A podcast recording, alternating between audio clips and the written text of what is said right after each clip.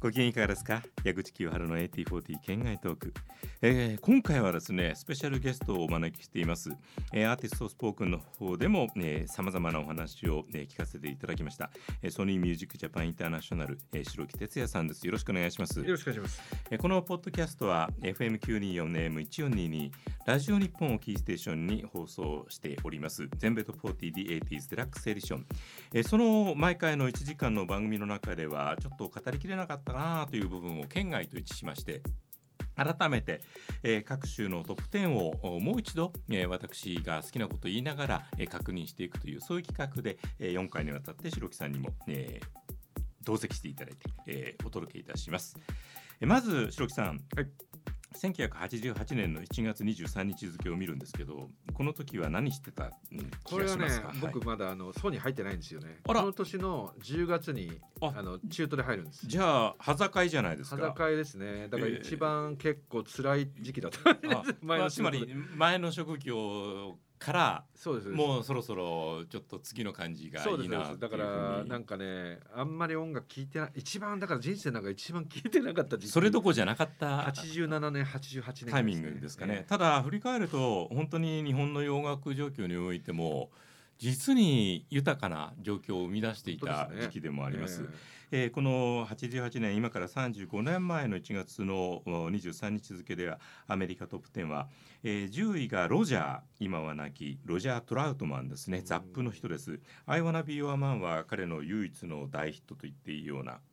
ポップなバラードタイプの曲でした。あのボコーダーを使った。これ、ね、ジェフ・ベックのところでもお話を、伺いたかったんですけどね。まね、まあいろんなことをやってたギタリストなんで、えー、その声をねギターの音にしちゃうっていうような、はいはい、えー、ちょっと特殊な、ね、システムがありまして、えー、それを使ったヒットとして忘れがたい、えー、そして9位がホイットニー・ヒューストン今もって、えー、ホイットニー・ヒューストン「I wanna dance with somebody」が映画で大変な状況となっています優しくエモーションが入っていました。 Exposé、マイアミダンスの女性トリオでした。8位、えー、7位がテイラー・デイン、まあ、あの80年代後半以降のダンスミュージックの、えー、女性ボーカリストとして、えー、実際ステージ見たらすごくロック色が濃い人でしたけどね、エーテル・イット・マイ・ハートが入っていまして6位に、えー、 Candle in the Wind、エルトン・ジョン。これはあの97年に全米ナンバーワンになった曲の別のバージョンなんですけれどもアメリカでこんな大きなヒットになったのはこのオーストラリアのライブが初めてでした。えそしてトップ5は5位がバングルス。この辺りはご存知だったんじゃないですか？いやそうですね。ただこれでも個人的に大変だったからそんなに聞いてなかった。でもねあのー、おこのやっぱりトップ5見ると覚えてますね。さすがにこれは まあそれは元来音楽が好きだし、だからなんかやっぱりほら入ってくるじゃないですか。そうですよね。街中でもね。もうまさにですね、えー。ちょうど冬のヒットで良かったです。冬の散歩道。えー、これはあのカバーで映画に使われた曲。はい、4位にジョージ・ハリスン今となっては本当に貴重で重要な大ヒットになりました。セットオンユー。えー、3位にティファニー、えー、この頃はアイドル的なね、えー、洋楽スターも、えー、たくさん出てきていてその一人です。2位がインネクセス、えー、この辺りから本格的にアメリカでの人気が非常に高くなったオーストラリアのバンドですね。白木さんインネクセスとか好き？好きですよ、あのやっぱり僕なんだかんだ言って 80s に生きてた人間ですから、はい、やっぱりインエクセスのね、あのやっぱりビデオとかも見ましたし、えー、えー、あのライブとかねその辺見てないんですけど、えー、かっこいいですよね。やっぱギターのカッティングとか。あのーえー、黒いフィーリングを感じさせる要素が、ねえ。ー、えー、私の中では強くありまして、えー、ただマイケル・ハッチェンス本当に59年生まれで同い年であの一度直接まだアメリカでこんな状況になる前にあったことがすごく思い出として残っていて、えー、もっともっとずっと歌ってほしかったという気がしますね。そえー、そして1位が、えー、マイケル・ジャクソンで「えー、The Way You Make Me Feel」白木さんはソニーミュージックで、えー、音楽ビジネスの人生を過ごしてましたけど、はい、マイケル・ジャクソンも関わってるんじゃないですか？マイケルはね、ねあ僕はね本当にあのー、関わってなくて。ええあのー、亡くなった時ですよね。亡くなった時がちょうど、はい。まあ、カタログセクションのヘッドみたいなことやっててそ,、こで彼「This is It」のバッテリーですか。ねちょうど。あの辺ですかね。だから直接はなあのやっぱりソニーとエピックってね分かれてましたし、えー、あそっか。エピックエピックソニーからマーケルのソロキャリアの作品は主に出てましたからね。ね。なんでただまあ遠くで見てましたけど、まああとはでも自分でもあの個人的にもどこだっけな後楽園球場でやりましたっけ？後楽園球場やってますね、ね、バッドツアーが、えー、えー、ソロでの最初の来日でで、ね、えー、東京エリアは後楽園球場で、はい、あ初めて見た前でね、はい、あのー、私は横浜スタジアムであの時のツアーを見ていてであのシェリル・クローがバックコーラスでいてっていう話をあの番組なんかでもね時々お伝えしてるんですけれども。でシェリル・クローにそれを聞いたらあ確かに言ってましたっていう現地を取ったというね、寒かったわねみたいなことを言ってたような気が しなくもなかった気がしますね。えそんなトップ10です。そして、えー、実はこの週の LP チャートというのも資料としてそこにお伝えしていて、えー、10位にヒステリアが入っていて、ね、この辺りはまあ88年なので本当にもうアメリカではニューウェーブ・オブ・ブリティッシュ・ハードロック・ヘビーメタルの流れの中での最大のヒットグループになっていた頃で、でもやっぱりあのバラードをやるヘビーメタルじゃなくてハードロックのね。そうですね。そういうまあ、ヘアメタルみたいなね、はい、言い方もされてましたけどでも一番そのいい時代かもしれない、ね、そうですね。あのーいろいろなバンドがもちろんオジオズボンあたりがねあの鮮明をつけるような形で、えー、えー、アメリカのマーケットを80年代に本格的にハードロック勢として切り開いてきたわけですがデフレパードが別格になっちゃったのは、ね、またなんでですか、ね、ま、このアルバムだからでしょうね。このアルバムはやっぱりモンスターアルバムですもんね。あのヒステリアがそんな大したアルバムじゃないのにこんなに売れて変だっていうことを言いたいわけじゃ 全然なくてそれとはむしろ逆で、ええ、よくぞこのタイミングでまあボンジョビがブレイクスルーした後86年、87年に本当にマーケットを一般的なところまで広げていった上でで、ね。えー、こういった存在感のあるそれこそ30年40年経っても聴き続けられるロック作品を残していたということの重要性みたいなものですかね。そうまあ、でもねやっぱり時代の流れの中で、はいバシッとはまったんでしょうね。そうとしかね、あの思えないというとあのちょっとね、えー、強引すぎるかもしれませんけれども。でもアメリカの場合あの広いあの国土で、えー、アルバムの単位でものすごい数売るとなると、えー、すごくツアーをしなくちゃいけないとか、えー、いろいろな形の、まあ、あとはラジオが、はい、ちゃんとした形でバックアップしないといけないというようないろいろな側面がある中で、えー、こういった状況を作ったっていう点でのあのヒステリアとデフレパードの意味合いとか位置づけは本当に大きかったのかなと改めて思います、そして、えー、この週はそのデフレパードが10位でホイットニー9位ジョージ・ハリスが8位ジョン・クーガー・メレンキャンプ7位、えー、さっきも話に出たインネクセスが6位ホワイトスネーク。そうですね、まさにこれもそうですよね。あのまさしくヒステリアと、ね、同じような形で、えー、この年に、えー、このシーンを切り開いた存在がデビッド・カバーデルだったというのも象徴的な部分がありました、はいはい、マイケルのバッドが4位にあって、えー、アメリカの本当に不思議な状況映画がバカ当たりしてサントラも売れに売れたダーティーダンシングが3位でジョージ・マイケルですね。なるほどねフェイスが2位でそして1位が 10位から2位まで聞いてうんすごいないろいろなバリエーションがあってえバリエーションの決定打が1位のティファニーですね。まあでもまたこういう時代だったってことですよね。そうなんですよね。あの実に1988年35年前幸せだったなと思うのはこのトップ10アルバムだけ見てもすごいバリエーションが広いでしょ、う幅広くさまざまな音楽が、えー、ラジオを通じても聞かれていたし実際に LP レコード CD アルバムとしても売れていたということですかね。そね。えー、そのあたりを含めて幅広いところの人たちが人気があったということはそのアーティストのスターの特定の不安とかそのジャンルにばかり、えー、特化した形で耳を傾けていた人たち以外のグレーゾーンの人たちが、えー、そのマーケットに関心を持ったということなのでそれだけ音楽の商品性みたいなものに関しては豊かだったということの証だと思いますんでね、えー、そんなことを伝えてくれる35年前の、えー、ヒットランキングを白木哲也さんと一緒に振り返りました。次回もまたよろしくお願いします。矢口清春の AT40 県外トークご機嫌いかがですか？矢口清春の AT40 県外トーク。アーティストスポークンの方でも大変熱のこもったさまざまなお話をジェフ・ベックそしてピンク・フロイド狂気に関して、えー、してくださいました。ソニーミュージックジャパンインターナショナルの白木哲也さんに今回は、えー、ご登場いただいています。よろしくお願いします。よろしくお願いします、えー、このポッドキャストは FM924 AM1422 ラジオ日本をキーステーションにお届けしています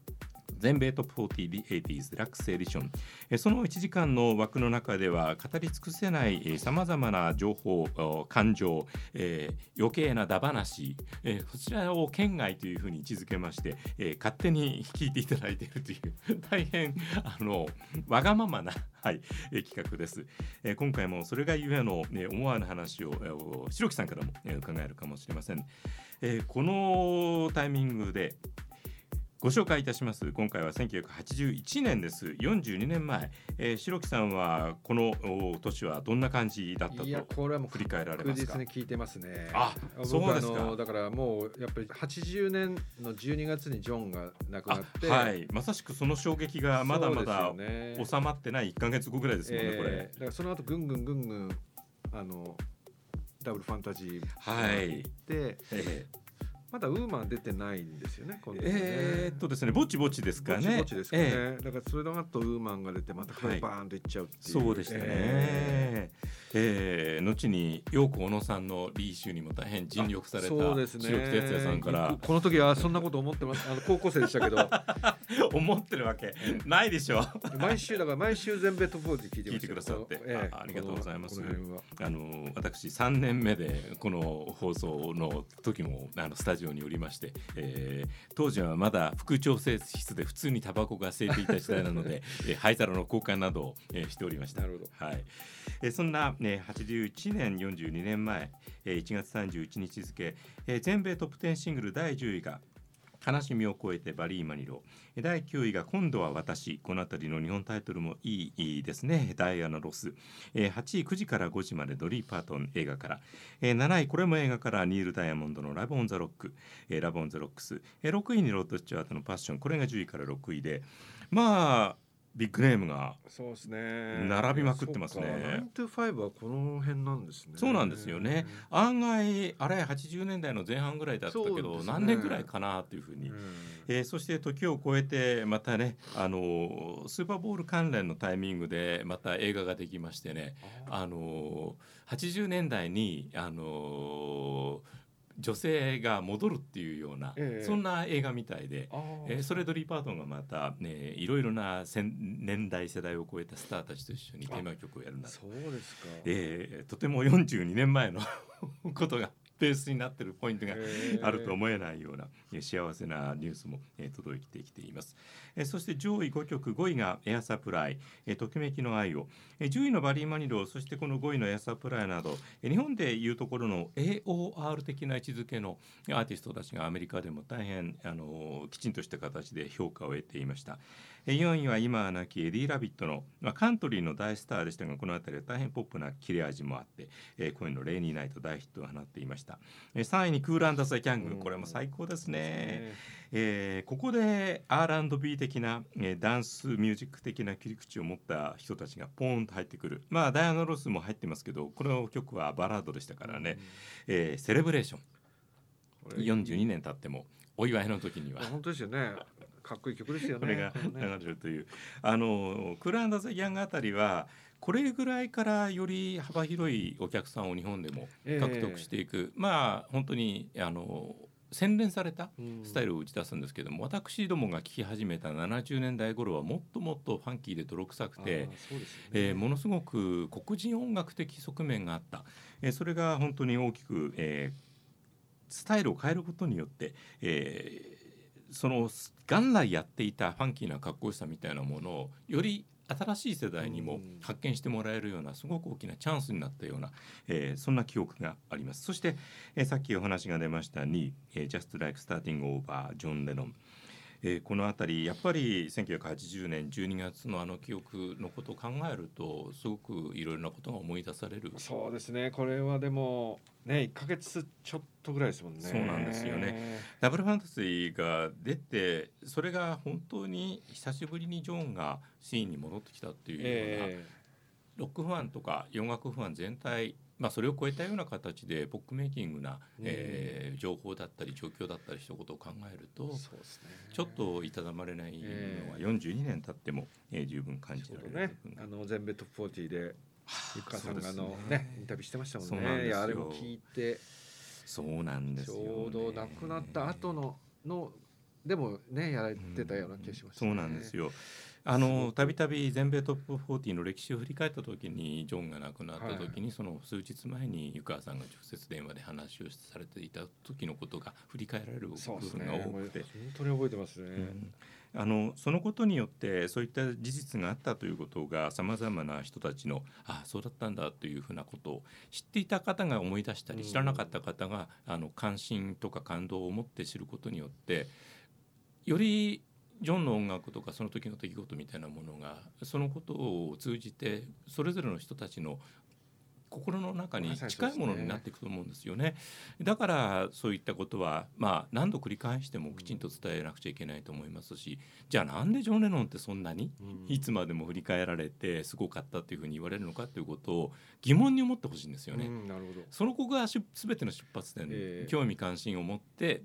そういったことに触れるっていうことが私どもがそうでしたからね。知らなかったことに触れた時にどうしてみんなそんなこと言うのっていうふうにシンプルに思ったところが多分出発点で。それはもう中学生ぐらいだったりすると同級生と話をする時にきちんとした情報を持ってることが一つの価値として重要だったというようなあたりの割と低俗な 出発点も含めて。だって知ることによってじゃあ自分はどうしたいのかってことを知る分かる方向性が生まれるじゃないですか。そうですね。うん、それが多分音楽をあるいはいろんな表現を、えー、新しく発見するということだと思いますしね、えー、そのことによってさらにまた先に行けるんじゃないかと、えー、いつも感じていることがあります。そして1位が全然違ってブロンディの夢見るナンバーワン。この年ねやっぱブロンディすごかったですよね。そうなんですよ。年からまあパンクロックだったんですけどあテレビジョンのあそうですね、ドンバーラインもびっくりしちゃいましたね。ドンバーラインがなくなったというのがあのこの配信が始まった時点ではもう結構古い話になってる可能性があるんですけれどもね、えー、そういう時期になってしまったのかということを改めて感じまして。であの当然この「夢見るナンバーワン」の背景なども放送された番組の収録時に散々調べまくっていて、えー、そう考えるとテレビジョンにしてもそうだし、えー、まあ、あのラモーンズとかね、はいはい、あのニューヨークのマンハッタンでひしめき合っていたニューヨークパンクの、えー、そんな一軍の中から、えー、こんなに40年経ってもこの頃のブロンディはというふうに振り返られるようなものすごい勢いでの変化と、うん、まあ、幅広く音楽性を、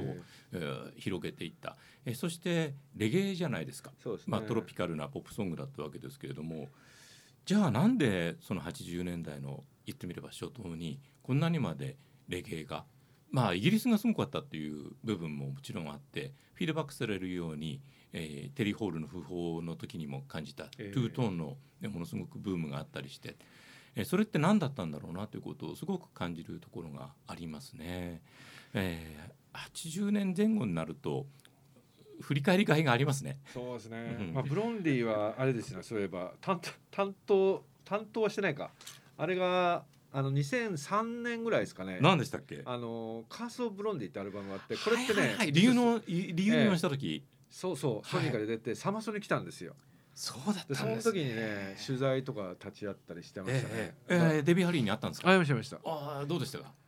いやすごいあのもちろんいい方なんですけど 何が驚いたかというと、はい、めちゃくちゃ暑い中で、ええ、あのサマサイってなんかものすごい灼熱のなんか外かなんかで取材するんですけど、はいえ一生懸命やってくれてあ。の時だともう相当いい年だと思うんですけどそうですね。完璧にお化粧はしているんですけど、うん、もう汗だらだらなんか、えでも一生懸命答えてくれたあの姿が忘れられないです、あのプロフェッショナルな側面っていう感じですね。そうですね、うん、なんかそういうの聞くとあのアメリカでビッグブレイクする以前に日本ではそのファッション性から取り立たされて、初来日の中野サンプラザで行われた時に私行けなかったんですけども音楽戦歌を読んでいたら、えー、まあお客さんは入らないわステージはど素人だわっていう散々叩かれていて、えー、あそんなもんなんだなというような印象がある部分だけその後の大成功ぶりと、えー、今日のその振り返られた時の意味合いみたいなもので,、ね、でも白木さんのその話聞いたらまあプロだったんだなと。ね、もう完全にプロフェッショナルの極致でしたね。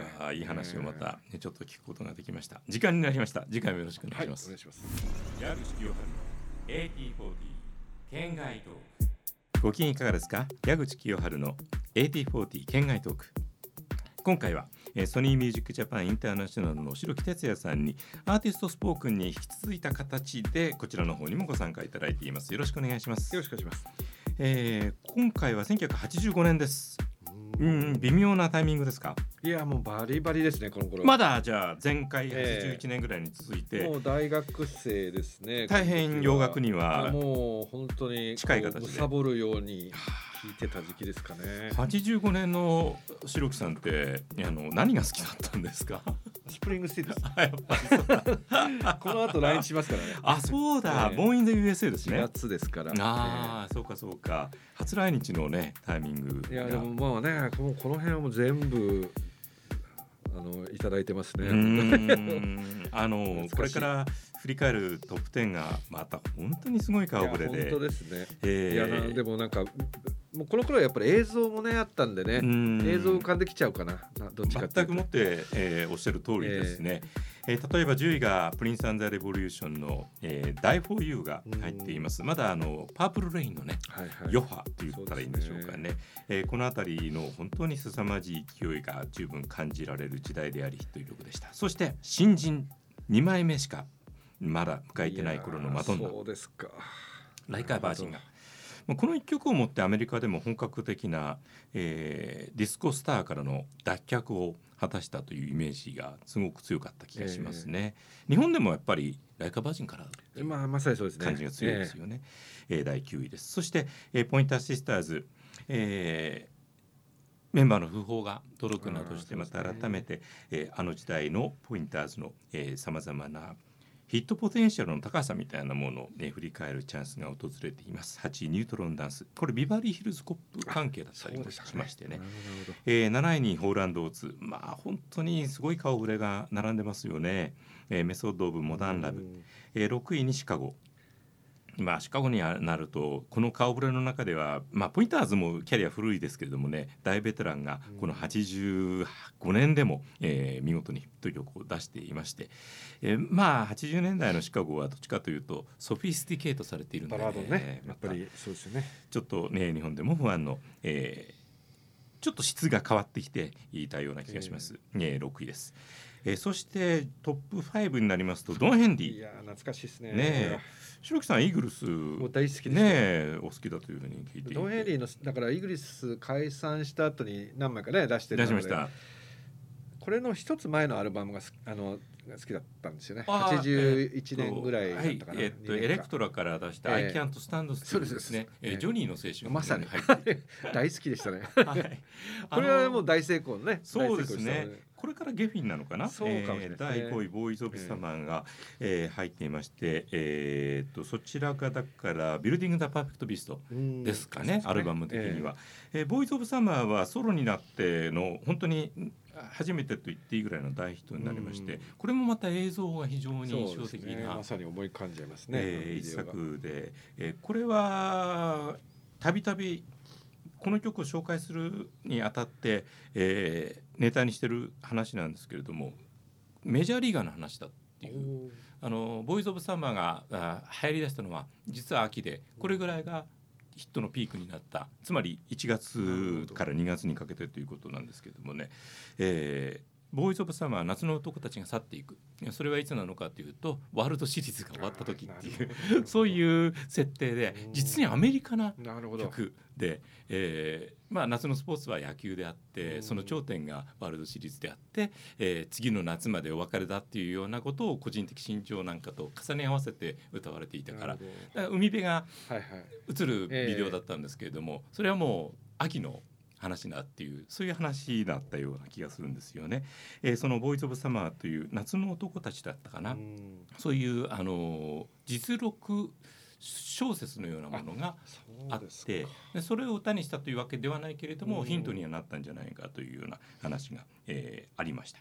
えー、なので、えー、事情が許す限り、えー、ワールドシリーズの決着がついた時にこの曲を自分の担当番組で放送するということをやってたんですけども最近はあの1回の収録で随分先の方まで撮ることになっちゃって それをやろうとするととっくの昔にワールドシリーズが終わってるということになっちゃうんでやめてます。4位にビリー・オーシャン。この頃は実はソニーが出していました。はい、ね、高橋裕二さんの頃ところですかね、えー、ラバーボーイという曲が入っています。えー、3位にワムフィーチャリングジョージマイケルのケアレスウィスパー。まあこれは郷ひろみさんと西城秀樹さんがねカバーを出したということも含めて実に歌謡曲なそうですね。まあやっぱり近日本人の近世に触れる哀愁系ですよね。はい。まああのサックス一発でやられるという、よく哀愁のなんとかつけませんでしたね放題ね。あのー、ギリギリのところだった気がしますね。それついてたらどうなのかな。案外とこの頃ってその日本語タイトルつけるのどうかなみたいな時代だったみたいですよ。ね、よくあのボーインザ USA を担当したあの菊野さん。菊野さん。これってオリジナルタイトルは英語なんですって？日本語タイトルじゃなくて。ああ全部英語にしたんですって。あのその時期あの私も覚えてます。覚えてます？あのいわゆるカタカナ表記みたいなものが存在しなくて、ええ、言ってみればその英語表記のまま、ええ日本のものであったんで、ええ、イメージ戦略だったそうだったんですかね、え、まああのみんな中学生ぐらいから義務教育で英語やるわけだから、えー、全部英語で表記されててもいいんじゃないみたいな、ね、本来抵抗はないだろう、だけどアーティスト名だけは多分場合によってはそのままだった可能性もありますけれども、ね、ただやっぱり当時はまだ流通のメインは小売店だったから小売店対策である程度表記が決まるというような。部分があったような気がしますね。すね確かにこうやって見るとね、ほとんどないですもんね。邦題ついてる。あ、本当だ。君こそすべてだけだ。ね、そういう時代だったんですね。言わずインスピレーションが6位にありますね。えー、そして2位これも大ヒット、フィリップ・ベイリー、デュエット・ウィズ・フィル・コリンズのイージー・ラバー。これはまた非常にポップなね、あのー、日本でもラジオが、うんちゃんと意味をなすヒット曲としてイントロ一発でみんなダウンというようなそんな曲でしたね、えー、そして1位に「フォリナー」これもあのこの当時ギリギリまだやっていておかしくないですね、えー、ワーナーミュージックが今の、えー、スポンサーしてくれていた FM 番組を担当していたので「えー、I want to know what love is I wanna know の」えー、日本におけるハードロックのバラード展開みたいなものが、えー、すごく重要になっていてオープンアームズとかあと、クライングナウですかねジャーニーでいうと。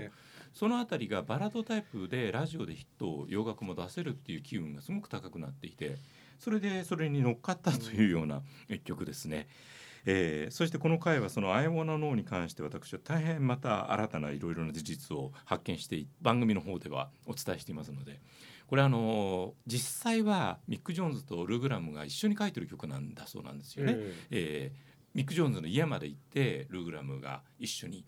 この曲はこうしようああしようってことを散々やった上でじゃあ完成した、えー、これ取り分決めようっていうことは出たらしくて共作で名前が一緒になったとしてもその出版関係の話で、ええ、この曲に関して共作で何対何っていう配分があったそうで。どうしようかって決め生臭い話でしょ、ええ、その時にあのルーグラムが考えていた配分とミック・ジョーンズが考えていた配分があまりにも違ったなるほど。言ってみればミック・ジョーンズがほとんどが自分だっていうふうに主張してルーグラムは怒ったと、うん、そんなこと言うなら全部お前でいいって言って本当にそうしちゃった。まあ自分だけで書いてもそれぐらい売れる曲を書けるっていう自信が多分ルグラムにはあったと思うんですけどね。でも大失敗。大失敗ですね、えー、そしてトップ10アルバムを振り返る時間がなくなりました。1位がマドンナのライカーバージンです。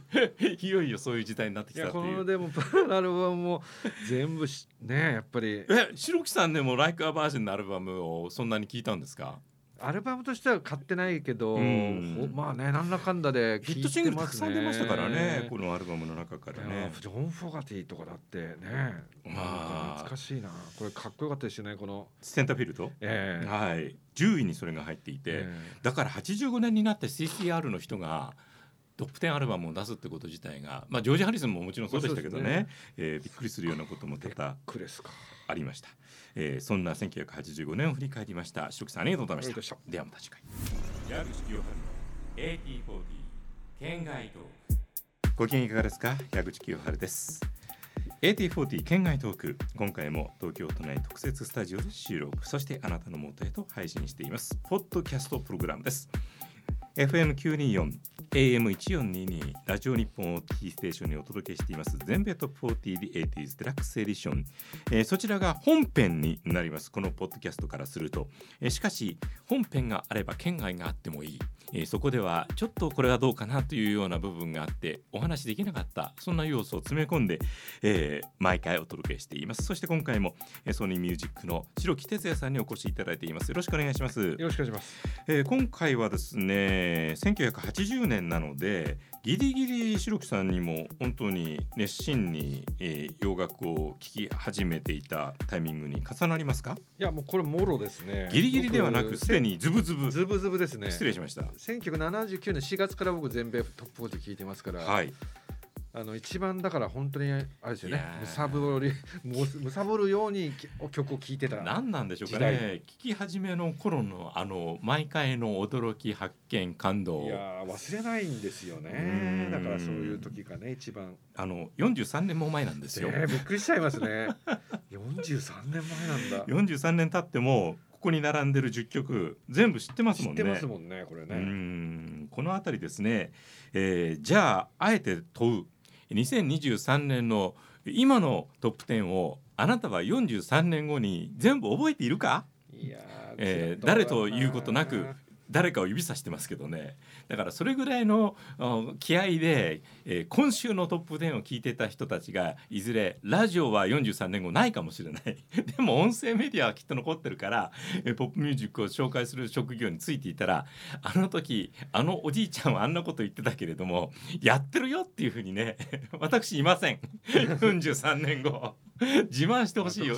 私は、私は天でそれを聞いていますので、えー、よくぞ言ってくれたというふうに拍手を送ってあげましょう。あの未来の分をね今のうちに、えわごとを述べております、えー、ではトップ10えー、1980年2月9日付第10位が今は亡きトム・ペティが、ね、ハートブレイカーズと一緒にやってくれました。危険な噂いい曲でしたね。最高でした、えー、9位がダン・フォーゲルバーグ。まあ名曲中の名曲の一つ「ロンガー」えー、8位がひろきさん言いたいことがあるときには遠慮なしに入ってくださいね。が大好きですよ。なんでこんなにいい曲がね、ね43年前に生まれて43年経っても人の心をね。CM で使われたのってもうまあもっと後でしたっけね。CM でも使われたんですよね。心ある人はねきっといい曲だから流そうと思ってくれたのかもしれませんし、ね、まあそれが、えー、その CM の、えー、商品に意味があったのでしょうね。うえー、8位にイーグルスがこれあの言ってみればファイナルアルバムと言っていいかもしれません、ね、だからこの時ですから来日したのってこの年ですよねこの時ですね、えー、私は大学3、2年79年入学だから2年で、えー、ロングランの LP を輸入版で買って、はいはい、で武道館チケットを買って。そうですか、えー、大変幸運なことに。ただし、えー、初来日を見てなくて両方見てる方は、はいドゥービーブラザーズも、えー、2回来てるんですけれども、えー、えー、最初がアメリカンロックの時で、はえー、2回目がソフィスティケート・ドゥービーだった、えー、初来日の勝負はイーグルスが勝った。2回目の来日の勝負はドゥービーが勝ったと言われる比較がなされている、えー、状況的に言ってもう崩壊寸前のイーグルスがロングランのツアーで来た時と、えー、ミニットバイミニットでね、ね、ものすごい状況になった時のドゥービーとちょっと比較するのが酷なね、えー、2つのグループの。いやこれいけなかったんですよね。イーグルスの。あの、はい、行こうとも行けたのに。ただねそのことを考えるとまあどちらかというと初来日の方が良かったというふうにみんな言ってるような。えー、そして7位フリートウッドマーク、えー、セーラーが入ってましてこれはタスクのツアーでも日本に来てますんでね確か私が見たのはそれが最初のフリートウッドマックになると思いますね。えー、6位にテリー・デサリオ・ウィズ・ケイシーというね、うえー、カバー曲での大ヒット。まあ、あケイシーサンシャインバンドのケイシーにとってはね、えー、フロックのような形で生まれた、えー、6位のヒットでした、えー、そしてトップ55位がクイーンいやこの辺りは、ね、あのー、クイーンというバンドにとっては異色なタイプの曲ではありましたけれどもそんなの関係なく日本でもこの曲がラジオでね流れてきた時には。でもねあれじゃないですか？アメリカでアメリカですごかったに上がってしかおっしゃる通りです。ええ、あのー、クイーンにとって。クイーンにとっては。そもそもそれ以前あるいはこのアルバム「ザ・ゲームの時にやってた曲の中でも異色中の異色でそえー、それこそフレディが自分のひらめきで、えー、作り出した曲でクイーンとして、えー、出すのにまあ場合によっては周りの抵抗みたいなものがあったかもしれない,、ましてやシングルなんてっていうような状況がとりわけアメリカではあのアルバムもああいうイメージでずっと来てる部分があったから。あの周りは理解してなかったみたいなんですよね。あ、ね、のアメリカは確かレーベルがエレクトラで、またちょっと違う流れがあって、うん、あの日本はエレクトラの流れがあったからワーナーからクイーンは出てたんですけども、えー、そのことを踏まえて、えー、躊躇していたのが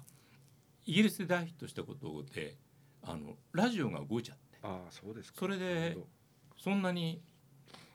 売れる受けるんなら出そうってことになったら初のアメリカの第一。位、でそれを考えると結局この曲が良かったんでクイーンはどうでもよかったっていうと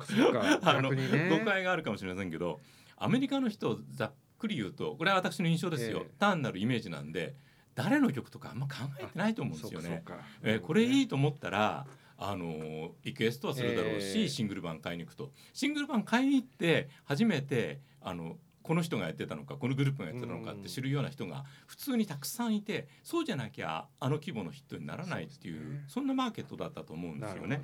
えー、それを象徴するようにクイーンの、えー、初めての全米ナンバーワンとなりました5位。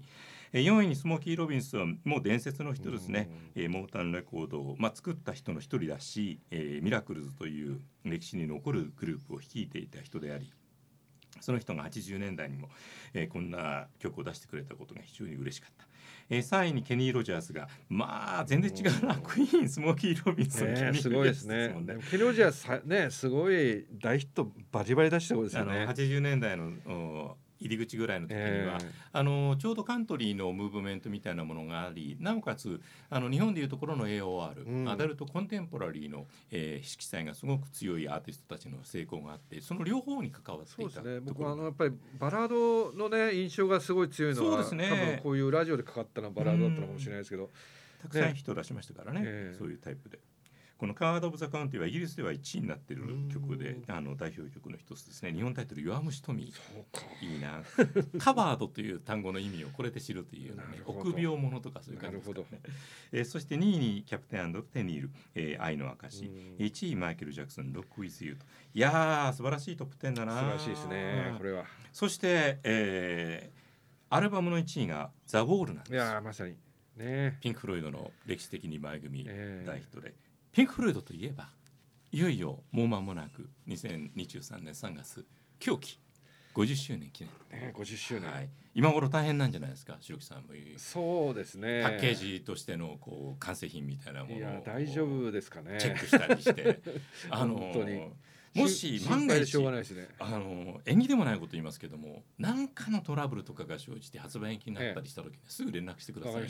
あのこれだけいろいろな形でああでもないこうでもないと言ってる以上、ね、何らかの形でフォローしなくちゃいけない、はい、その時はあの真実じゃなくても理由を言ってください。こういう理由でっていうふうなことで、あの大人の事情みたいな、ね、いやそれじゃあのこんなにいろんなこと言ってきてその気になってる人たちに延期なんて言った時に大人の事情一言では済ませることは到底できませんから、ね、大変なことになっちゃいます。あのストーリーを何が何でも作ってください。はい。っていうか絶対何らかの理由がありますからその時は、うん、あのそれが本当かどうかは別でいいです。でも言えたら理由立てとして本当でそれが面白い話話ならその通りに言いますし、はい、どうもそうじゃないっていうような話でももちろん結構です。ので、あのでっち上げてくださっても、はい、こうでっち上げていいというふうに言っていいのかっていう問題がね、えー、メディアとしての信憑性が。ちゃんと理由あのそんなことないと思いますし、ね。ということはザ・ウォールもいずれ何周年とかなるじゃないですか。あ本当ですね。どうするんですか？これも一回ねボックスで出ましたけどね、えー、ウォールもね。ウォールもだそういう意味では切り口が無限大に近い。そうなんですよ。これまたね、うん、やっぱり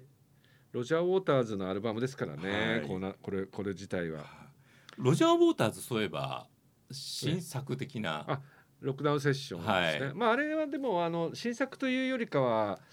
あの自分が作ってきた曲をね、ん、なんかロックダウン中にスタジ、はい、あの自分家でのスタジオで仲間として作ったやっていたものという。これはまたね何とも言えないんですよね「コンフォタブル・ナム」っていう名曲中の名曲があるんですけど。はい、ウォールのね、はい、あこうしちゃうんだみたいな。ちょっとあの何ですか。これってギターソロが、はい、ねギルモアのギターソロが最高なんですけど、重要ですからね。あギターソロやめちゃうんだみたいな、うん、そのギターソロが入ってないコンフォタブリーナムって。どどうなんだろうなみたいな。いいのだろうかどうしようかという、えー、ただまあその機会があればですけど、ええ、そのピンク・フロイド氏における、えー、のロジャーとあのギルモアギルモアの戦いですか？はい。いえー、どうしてこういうことになってしまってるんだっていうような。本当にね。もうだっていい年なんだから仲仲良くすればいいじゃんとか思っちゃいますけどね。まあ乱暴に言うとビートルズのレノン・マッカートニー的なぐらいに。いやもっとねちょっと違いますよね。相当イメージが、あの二人でやってただけど頭脳と言われたらロジャー・ウォーターズになっちゃうってことに対して、えー、ギルモアはすごくこうじくじたる思いがあったのかなっていうのが、ね、まあ、もちろんそうですよね。あの部外者としての想像としてあるんですけど。まあねまあそのその後のねあの裁判とかもあったかそうでしたね。確かにね名称権とかね。あの辺に関して名前はどうするんだっていう。意地悪なんでしょうね。うあのピンク・フロイド多分狂気を境としてまた今回きっかけのようにしてまたいろいろな形でいろいろなことを知ることができる、ええ。そういった際に重要であるというふうなリアクションをたくさんいただければまた改めてお越しいただきちょっとピンク・フロイドに関しての考察をねまたしていただければと思っておりますので。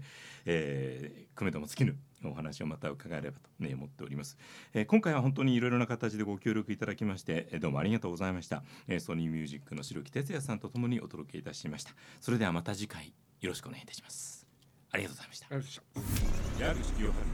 AT40 県外とこのポッドキャストは公式のツイッターも展開しています。収録の模様などをアップしております。ぜひフォローをお願いいたします